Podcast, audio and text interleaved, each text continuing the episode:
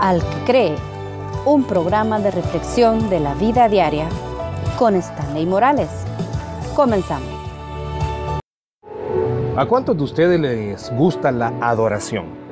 ¿Les gusta la música? ¿Les gusta la alabanza? ¿Cuántos de ustedes quizás en sus vehículos, en sus caseteras, andan música cristiana? En sus teléfonos andan música cristiana.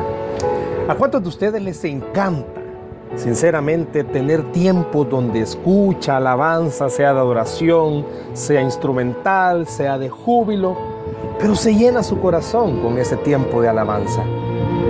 Pero ¿cuántos de estas mismas personas, cuando llegan a su iglesia, llegan justo a tiempo del momento de la alabanza?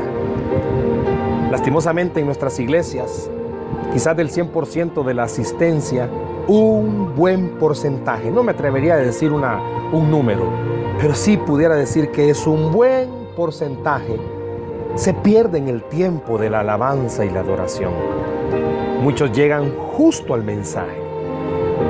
Porque en su corazón quizás dicen, no, a mí me interesa lo que Dios me va a hablar a través de la predicación.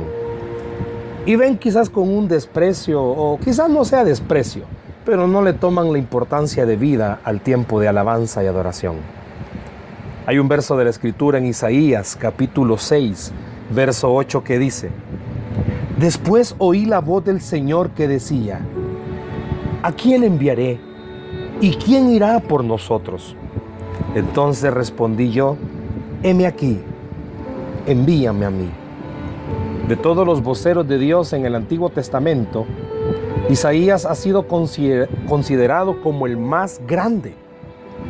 Tuvo buena preparación, tenía relaciones directas con la realeza, pero lo que lo distingue es que Dios habló con él por un medio de una forma excepcional.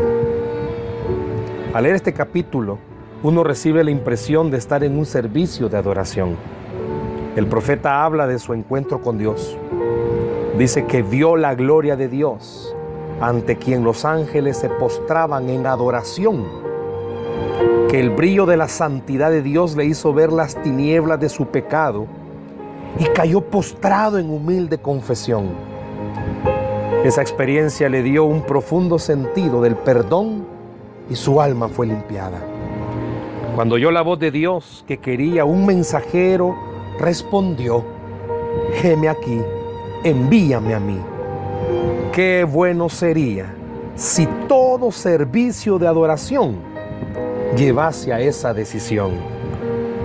Isaías tuvo que llevar un mensaje difícil a su pueblo, pero así había sido la experiencia de muchos voceros de Dios.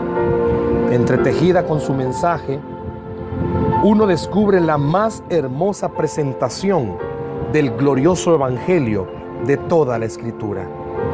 Es un mensaje que difunde las melodías de la salvación. Esa prédica había brotado de su experiencia personal. Allí puede verse la marcha de toda alma espiritual. Era un mensaje de Dios para Isaías. Era el mensaje de Dios para su pueblo. Es el mensaje de Dios para usted y para mí. El servicio a Dios debe nacer de nuestra experiencia de Dios. La gratitud por la salvación lleva al servicio. Imagínese que la próxima vez que usted tenga un tiempo de adoración o que vaya a su congregación y justo llegue al tiempo de alabanza, usted no se imagina si quizás a través de ese tiempo Dios va a hablarle. No se pierda esa oportunidad. Permita que el Dios soberano, que el Dios multiforme, le hable también a través del tiempo de alabanza y adoración. No lo limite únicamente a la predicación. Recuerde, Dios está de principio a fin en cualquier servicio. Dios está de principio a fin en cualquier alabanza. La próxima vez que se suba a su vehículo y escuche la música, permita que el Espíritu Santo le hable a su corazón. La próxima vez que en su casa usted tenga música, Permita que Dios la use para hablarle a su corazón. Pero sobre todo, no llegue tarde al tiempo de alabanza y adoración. Permita que esas notas el Espíritu Santo las use para tocar su alma, para tocar su espíritu, para tocar su corazón. Tenga fe, que Dios también habla a través de la alabanza y la adoración.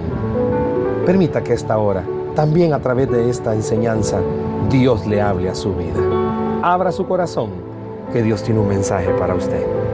Que Dios les bendiga.